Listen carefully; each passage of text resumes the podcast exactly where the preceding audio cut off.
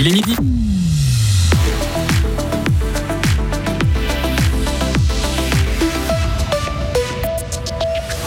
Les catholiques rendent un dernier hommage à Benoît XVI, un garde suisse qui a pu côtoyer l'ex-pape témoignera de son émotion dans ce journal.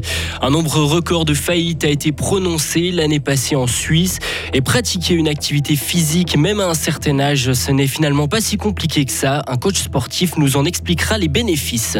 Météo demain et samedi, fréquente grisaille matinale, sinon euh, ensoleillé et doux, perturbé dès dimanche. Hugo Savary, bonjour. Bonjour Greg, bonjour à toutes et à tous. Les catholiques disent au revoir à l'un des leurs. Benoît XVI est enterré aujourd'hui dans la crypte de la basilique Saint-Pierre à Rome. Une cérémonie dirigée par l'actuel pape François. La nouvelle de la mort de Joseph Ratzinger a ému de nombreux chrétiens à travers le monde, notamment ceux qui l'ont côtoyé de près. Antoine Maillard était garde suisse entre 2009 et 2012. Le fribourgeois nous explique comment il a appris la nouvelle.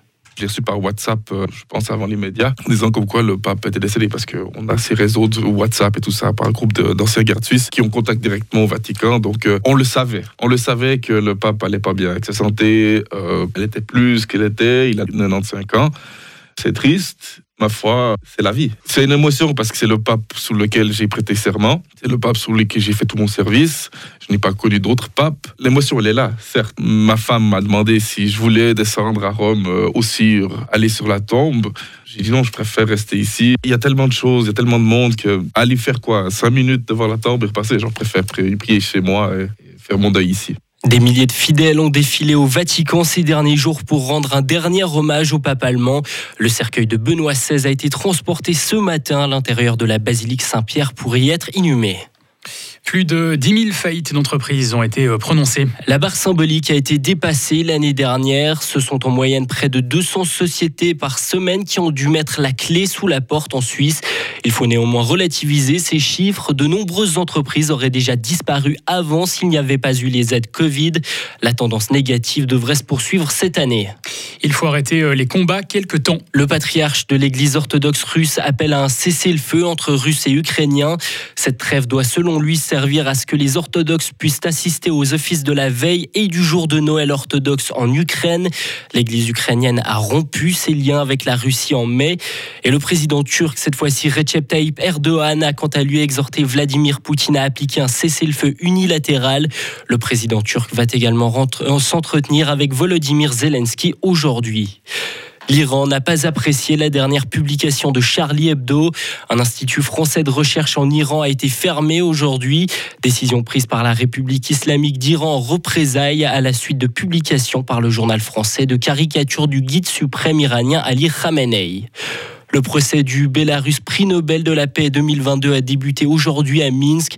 Le militant pro-démocratie Alès Bialyatsky a été emprisonné avec des compagnons suite aux manifestations massives de 2020 contre le régime.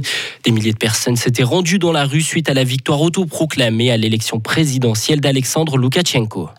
Le Fribourg Olympique a réagi euh, de la plus belle des manières. Frustré d'avoir été éliminé de la Coupe de la Ligue à la fin de l'année, l'équipe de Peter Alexic l'a fait sentir à Suisse centrale. Les Fribourgeois ont écrasé les Lucernois 121 à 43 hier soir. Meilleur marqueur du match, Davantage Jordan a inscrit 22 points, Paul Gravet lui 21.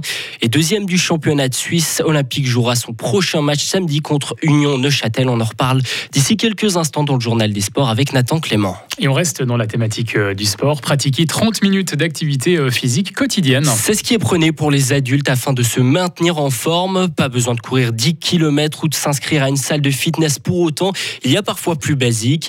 Avec l'âge, pratiquer une activité physique peut sembler superflu ou compliqué. Pourtant, le mouvement apporte son lot de bénéfices, comme nous l'explique Thomas Bugnon, professionnel en activité physique adaptée à Hop Santé déjà pour tous les effets que ça a positifs sur, notre santé, donc que ce soit sur l'effet sur notre corps, prévenir ou aussi traiter certaines maladies chroniques comme le diabète de type 2, sur l'obésité, euh, l'hypertension, les maladies cardiovasculaires, aussi sur euh, tout l'aspect euh, sommeil, l'aspect aussi psychique ou l'aspect mental, donc ça, ça va réduire aussi l'anxiété, ça va un effet aussi anti-burnout, anti-dépression, on va se sentir mieux, on va sentir une meilleure estime de soi, on va être plus motivé de manière générale dans, dans la vie. En ce début d'année, beaucoup prennent la résolution de faire plus de sport, parfois en se culpabilisant de ne pas aller à la salle.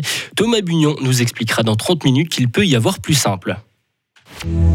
Retrouvez toute l'info sur frappe et frappe.ch.